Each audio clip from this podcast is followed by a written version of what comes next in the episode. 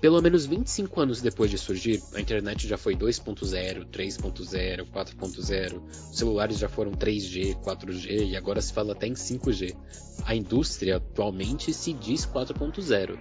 Mas afinal de contas, com tantas etapas, fases e gerações, a tecnologia pode atingir algum dia uma espécie de utopia digital?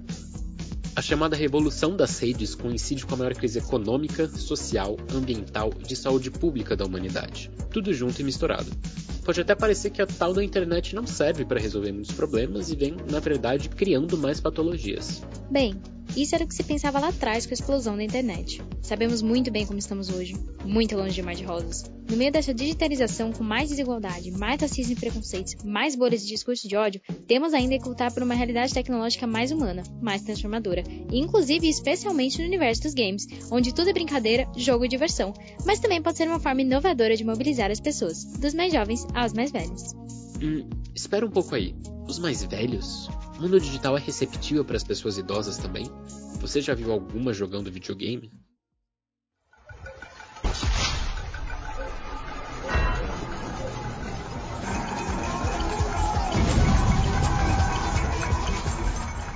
Podplay, o podcast da Games for Change América Latina. Oi, eu me chamo Eliasaf, sim, é um pouco esquisito o nome, por isso que muitos me chamam de Zaf, e esse é o Podplay, o podcast da Games for Change América Latina. E eu sou a Nick. Sejam muito bem-vindos ao primeiro episódio do Podplay. Hoje vamos falar sobre as incríveis descobertas sobre a chegada dos idosos ao mundo dos games. Bom, você aí deve se perguntar o motivo da gente abordar esse assunto logo de cara. Afinal, quando falamos em games, idosos não estão entre as primeiras imagens que nos vêm à cabeça. Pois é, nada a ver. Os games podem ser muito transformadores, inclusive para a vida de quem nasceu antes do surgimento da internet. Por que não pensamos nos idosos quando falamos em jogos e em tecnologia? Será que existe mesmo uma abismo entre essas duas coisas? Olha, Nick, talvez a resposta para essa pergunta esteja exatamente na nossa frente. O mundo digital nunca foi tão real quanto agora, nos dias atuais. E essa é uma realidade que desafia nossas formas de viver e conviver. A nossa mente parece cada vez mais desconectada do corpo e plugada em objetos e redes digitais com infinitas possibilidades. Os bancos de dados assumiram o lugar das memórias e a nossa capacidade cognitiva é, por vezes, quase robótica. Verdade, Zaf. A pandemia da Covid é a maior prova de que se não agirmos para que o público de idosos tenha acesso às tecnologias, eles não vão mais conseguir ser cidadãos. O mundo físico que eles conheciam já não é mais o mesmo. Democratizar jogos e ferramentas digitais não é mais uma escolha, é uma responsabilidade. Então, para falar um pouco sobre esse estigma em relação à velhice e aos jogos digitais, a gente conversou com o professor Jorge Félix. Boa Tudo tarde. bem com você? Tudo, tudo ótimo. Doutor em Ciências Sociais, especialista no envelhecimento populacional, ele nos conta como o segmento da terceira idade não era, e continua não sendo, aceito e bem visto pelo restante da sociedade, já que é uma parte da população que muitas vezes é esquecida e considerada improdutiva. É, na sociedade, né, isso daí é que eu até discuti no meu, nesse livro que eu lancei agora, no Economia da Longevidade, é, a sociedade capitalista, né, a, a, economia, ela nunca aceitou, né, ou ela demorou muito, né, para aceitar a infância, né? Sabe que o conceito de infância ele é tardio, né? Então as crianças trabalhavam nas fábricas na Revolução Industrial, aquilo tudo que vocês devem saber. Inclusive tem muitos filmes, né, documentários sobre isso. As crianças perdiam dedo, enfim, morriam, é, então, aquilo era não aceitar a, a, a infância como uma, uma, fase da vida, né? E é, isso ocorre também com a velhice, né? Assim, então, o, só que a infância ela foi aceita, né? em algum momento, né? Até pela própria reprodução, né? Da força de trabalho. Mas a velhice não, porque ela é vista como uma fase improdutiva. Né? Eu acho que, é, mesmo nessa área de games, né, os games surgiram para as, para as crianças. Né? Os primeiros games eram bem infantis, né? É, no máximo pegava a adolescência, depois eles foram se estendendo a uma idade, né? uma um span maior, né? O Jorge também explica que quando aqueles games que estimulam o exercício físico surgiram um tempinho atrás, a ideia inicial era que eles fossem voltados mais para o público jovem, mas surpreendentemente foi uma estratégia que funcionou e muito bem para a terceira idade. É, logo, e por que, que eles lançaram? Porque ah, você tinha toda a crítica que as crianças, os adolescentes ficavam muito tempo é, é, sedentários na cadeira, jogando é, os videogames, só mexendo os dois dedos, e aquilo era, era ruim para a saúde. Então, eles inventaram coisas que a pessoa fazia movimentos, e aí é, é, tinha vários tipos de jogos e você conseguia se movimentar. Bom, e para surpresa do próprio fabricante, do próprio inventor, é, esse jogo ele teve muito mais é, repercussão e aceitação no mercado 60 mais. Né? Nos Estados Unidos chegou-se até a ter uma copa é, entre é, as instituições, entre as residenciais de idosos. Né? É, e o fabricante começou a vender mais para é, é, residenciais de idosos do que para o público infantil. Em meio a esse caos dos dias de hoje, o que vemos é que esse público que desconhecia ou até temia os games também busca por diversão. Verdade, Zaf. É sempre importante lembrar que não tem um único padrão de escolha quando a pessoa se torna mais velha. Cada um desenvolve gostos, passatempos e preferências diferentes. Pois é, e por isso é fundamental que os jogos não acabem reproduzindo estereótipos ou considerem os idosos como todos iguais. Afinal, como o Jorge comentou, cada um envelhece de um jeito único. Então, claro, algumas pessoas idosas de fato vão desenvolver interesses por jogos e outras naturalmente não. A primeira coisa que a gente diz para o primeiro semestre de gerontologia, né? Não existe essa categoria idoso, né? O que existe é a categoria idosos ou pessoas idosas, é melhor ainda. Né? Porque você tem, nessa fase da vida, uma heterogeneidade muito maior do que nas outras faixas etárias. Né?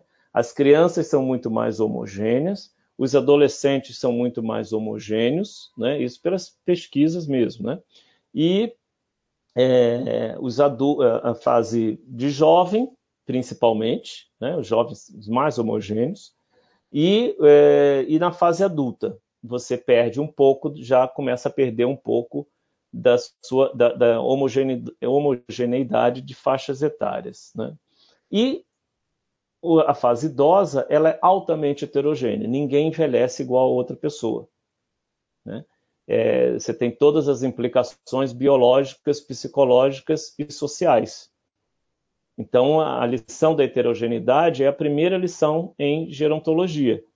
Você pode ter um idoso na cadeira de roda, você pode ter um idoso com demência, você pode ter um idoso com a mesma idade, nas mesmas situações sociais e tudo, e ele está super bem.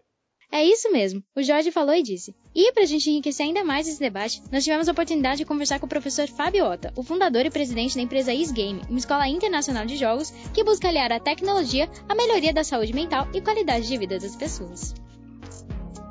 Com essa iniciativa, o Fábio e sua equipe, além de apresentar e ensinarem os idosos a jogar diversos tipos de games, comandam um projeto incrível que incentiva esse público a desenvolver os seus próprios jogos. Em 2014, eu montei a Isgame, que é uma escola de desenvolvimento de games. Em 2014, eu abri para ensinar as crianças a desenvolverem videogame. Pensando, eu falei assim, nossa, a gente fazia isso em 2002, o que, que a gente pode fazer agora? Né? A gente pode ensinar, não estagiários, mas ensinar as crianças a desenvolvimento de games. Daí, em 2015, eu, a gente começou a perceber que a metodologia que eu criei para ensinar o desenvolvimento de games poderia ser usado numa promoção da saúde, uma possível prevenção do Alzheimer. Né? E na época a gente falou prevenção, hoje a gente sabe que não pode falar em prevenção, só os médicos que trabalham a prevenção, a gente trabalha na promoção da saúde. Mas daí em 2015 nós começamos a ensinar os idosos a, a desenvolver videogame. Só que caiu a ficha nas primeiras aulas, eu ensinando eles, e eles paravam e falavam assim, tá, eu falei, testa. Não, mas os personagens não estão andando. Eu falei, não, o que anda é desenho animado. A videogame você tem que mexer nas teclinhas e fazer com que eles andem. Ah, é? Ah, tá bom. Daí caiu a ficha. Eu falei, nossa, né? Eu preciso ensiná-los a jogar, porque eles nem sabem jogar. Os, os alunos que estavam na nossa sala nem sabiam jogar. Né? Então vamos ensiná-los a jogar e depois desenvolver. Mas tudo isso eu estava pensando na parte cognitiva, na melhora cognitiva deles. Ah, pessoal, eles inclusive lançaram no mercado um jogo para celular chamado Cérebro Ativo, que além de ser muito bonito e possuir jogos divertidíssimos, ainda estimula o cérebro ajudando na memória, concentração e até auxilia esse público a se adaptar a mexer no teclado do celular. O aplicativo, que vai receber uma nova atualização em breve, oferece várias atividades de consciência corporal para praticar, as quais vão desde alongamentos até exercícios para os olhos. Então, além de conferir a versão já lançada, fiquem atentos às próximas novidades desse projeto incrível. Além disso, a gente também conversou com Marcelo Vasconcelos, que atua na Fundação Oswaldo Cruz. Ele é designer gráfico e especialista no tema da funcionalidade dos jogos para a saúde. Em uma de suas pesquisas, por exemplo, ele mostra como o grande potencial comunicativo e informativo de videogames pode ser usado como uma estratégia de promoção da saúde.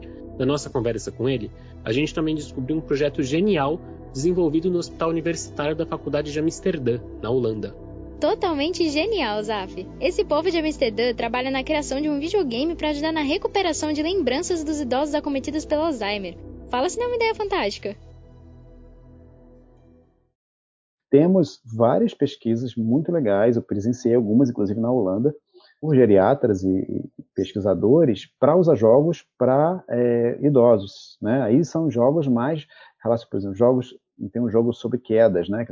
o idoso ele, ele age no 3D pra, no ambiente dele para ele poder evitar né, o comportamento dele. Tem e eu presenciei, fui no Centro Médico em Amsterdã, em que eles estavam usando é, não era exatamente um jogo no sentido digital, mas era, é, tinha um formato de jogo, mas era feito com vídeo, em que eles punham os idosos, né, de, uma casa lá de repouso, todos eles tinham Alzheimer, então eles punham eles em bicicletas, e as bicicletas faziam o percurso, né, no vídeo, eles tinham um percurso que eles faziam normalmente. E aí eh, foi, a pesquisadora falou que foi, era comovente, porque assim, para o holandês, a bicicleta é coisa assim, essencial da vida, né? E, e, e, os velhinhos, quando começavam a andar de bicicleta e seguir aquele caminho, eles começavam a lembrar de coisas. Eles começavam a lembrar do caminho que eles faziam, começavam a lembrar de coisas da vida deles, quer dizer, o, o, a mistura do, do, do, do, físico, né, de fazer o exercício, de mover as pernas, com ver a cena da bicicleta, é, né, ligava ali, né, trazia de volta várias lembranças e, e, ajudava a combater o Alzheimer. E aí ela falou que as pessoas começavam a fazer fila de manhã e, e, e ir juntos, né? Tipo, eu quero pedalar com a minha amiga, né? Quero ir com a minha amiga, igual a gente fazia quando a gente estava né, quando a era mais jovem. E isso é muito comovente, esse, esse papel, né, do, do esse poder do, do, do, jogo, né, essa mistura do, exercício com o jogo, né, fazendo uh, eles, dando a eles mais qualidade de vida, né, um pouco mais de, de, de uma melhoria na cognição. Então existem várias atividades e, e, vários projetos muito legais envolvendo a parte de, principalmente parte de idosos e jogos, né?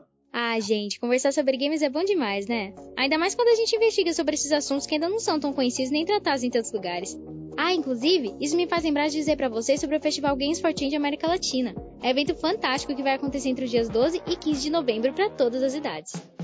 Sim, o festival vai ser online e terá playtests, palestras, mentorias e até um concurso de pitching, no qual você, que desenvolve jogos, pode apresentar o seu projeto para várias pessoas e concorrer a prêmios por isso.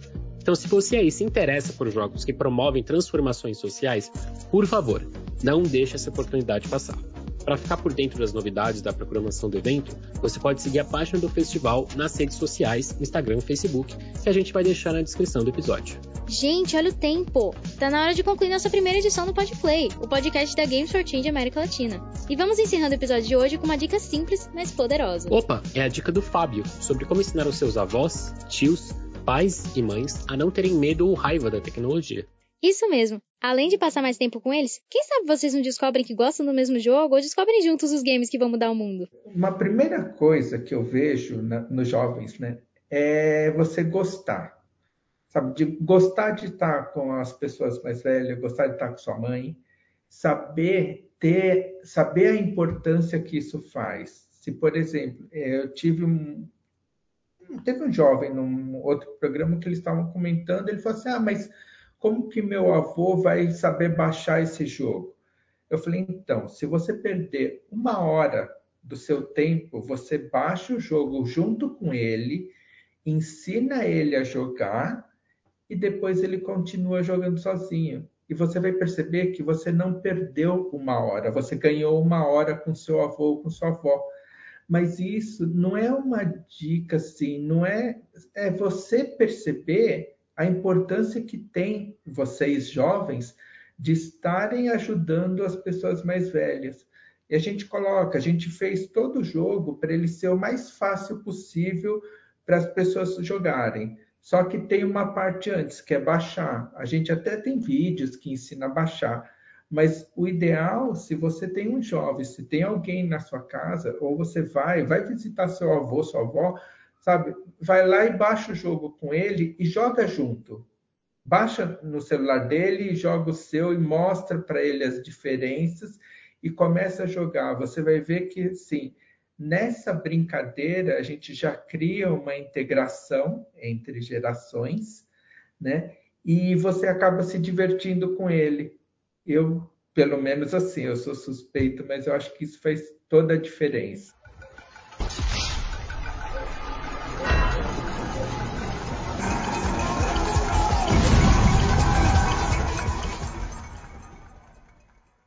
Esse foi o Podplay, o podcast da Games for Change América Latina, produzido no Departamento de Cinema, Rádio e Televisão da Escola de Comunicações e Artes da Universidade de São Paulo, apresentado por Eliasaf Filho e Nicole Balbi.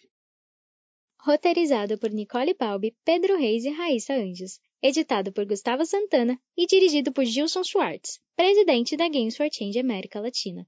Valeu pela atenção e até a próxima fase, pessoal. Quer dizer, até o próximo episódio.